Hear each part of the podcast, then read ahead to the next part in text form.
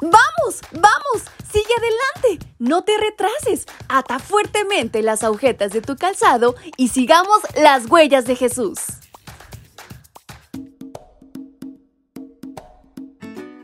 Muy buenos días chicos y chicas, ¿cómo están en esta mañana? Su amiga Fabi les acompaña nuevamente y les da la más cordial bienvenida a este su devocional para menores y adolescentes.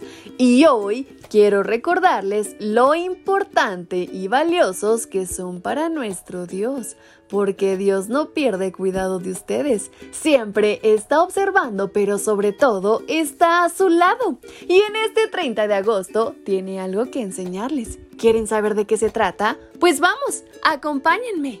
Y nuestra reflexión lleva por título Milagro en el río.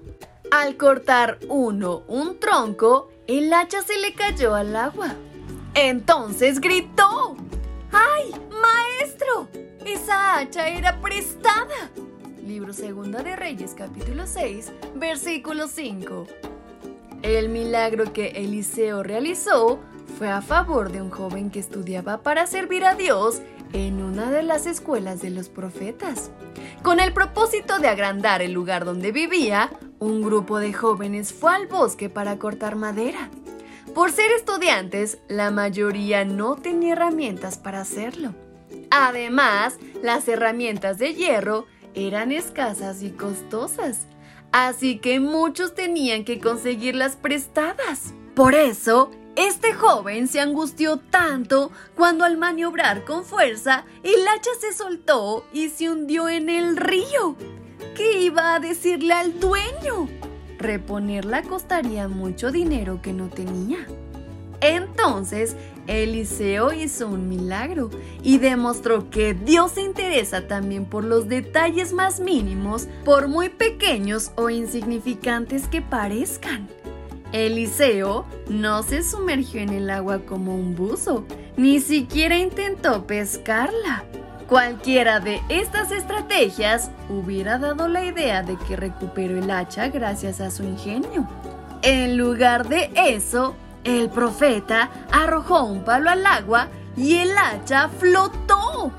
¿Qué? Eso fue verdaderamente asombroso. Nadie podía dudar de que Dios intervino milagrosamente. ¿Sabes qué nos enseña este relato? Dios también nos presta dones para que los usemos como herramientas para que otras personas lo conozcan. Debemos responder por esos dones. Cada don debe exaltar al Señor. No debes desperdiciarlos. Si perdiste el interés por servir a Dios o si tus dones te parecen inútiles, podría ser como un hacha que perdió su filo. Dios, con su Espíritu Santo, puede transformarte para que tus dones sean efectivos y sobre todo poderosos en el servicio. O quizá no perdiste un don.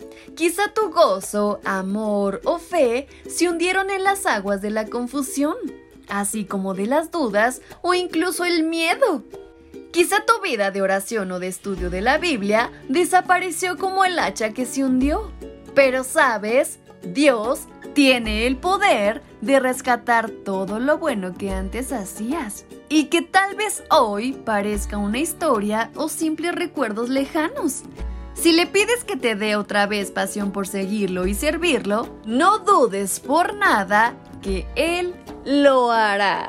Solo acude en Él en oración. Y con estas palabras en mente es como nos despedimos de nuestra reflexión. Su amiga Fabi les envía un fuerte y muy cariñoso abrazo hasta donde quiera que se encuentren. ¡Hasta pronto!